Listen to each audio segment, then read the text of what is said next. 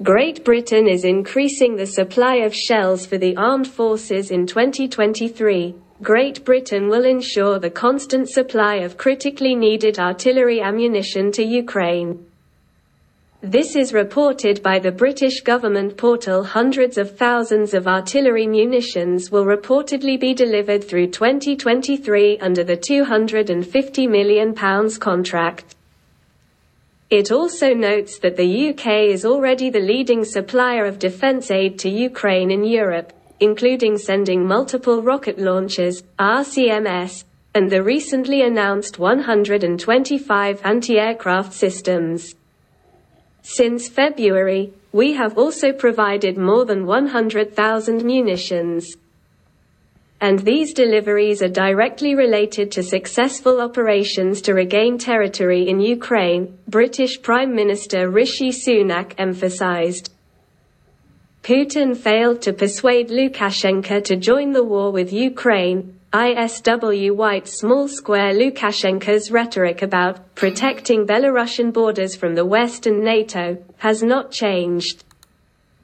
He constantly talks about the threat and the need to be ready for an attack, but does not talk about an offensive to protect another country. White small square according to experts. This indicates that Lukashenko continues to try to avoid participation in the Russian invasion of Ukraine. The U.S. will allocate $44.9 billion in emergency aid to Ukraine and NATO allies. This is stated in the $1.7 trillion budget bill for 2023. It will be submitted to Congress in the near future. Writes Reuters Russia is stoking tensions in Serbia as the war in Ukraine stalls. The Guardian according to the Prime Minister of Kosovo, Albin Kurti. The increase in tension is only for Putin's benefit, since members of the People's Patrol, a Serbian nationalist organization related to PMC, Wagner, also joined the conflict. Threatening to confront NATO troops, I think that now, when Russia has suffered heavy losses in Ukraine, they are interested in moving their military operations to the Balkans. The Russians are training about 200,000 new soldiers. I have no doubt that they will go to Kiev again. Said the commander-in-chief of the armed forces of Ukraine Zaluzhny, Russia is collecting people and weapons for a new offensive. Already in January, but most likely in the spring. It can launch a major offensive from Donbas in the east, from the south, or even from Belarus. The occupiers shelled Kherson Oblast 42 times over the past day. Kherson Oblast The Russians targeted a critical infrastructure facility, an educational institution, the building of the state administration of Ukraine, private and multi-apartment buildings. Unfortunately, two people died, and three others were injured in varying degrees of severity.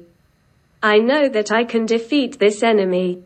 But I need resources. I need 300 tanks, 600 to 700 BMPs, 500 howitzers. I could have 29 to 40 aircraft.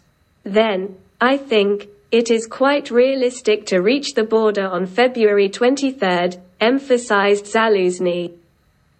According to the information of the General Staff of the Armed Forces of Ukraine, the total combat losses of the enemy from February 24 to December 19 approximately amounted to about 98,800 soldiers, tanks, 2,988, combat armored vehicles, 5,969, Artillery Systems, 1953, RSZV, 410, Air Defense Means, 212, Planes, 281, Helicopters, 264. Automotive equipment and tank trucks, 4,592, ships, boats, 16, UAVs of operational and tactical level, 1,657, cruise missiles, 653. Be strong as Ukrainians. Let's stand together until victory over fascism Russianism.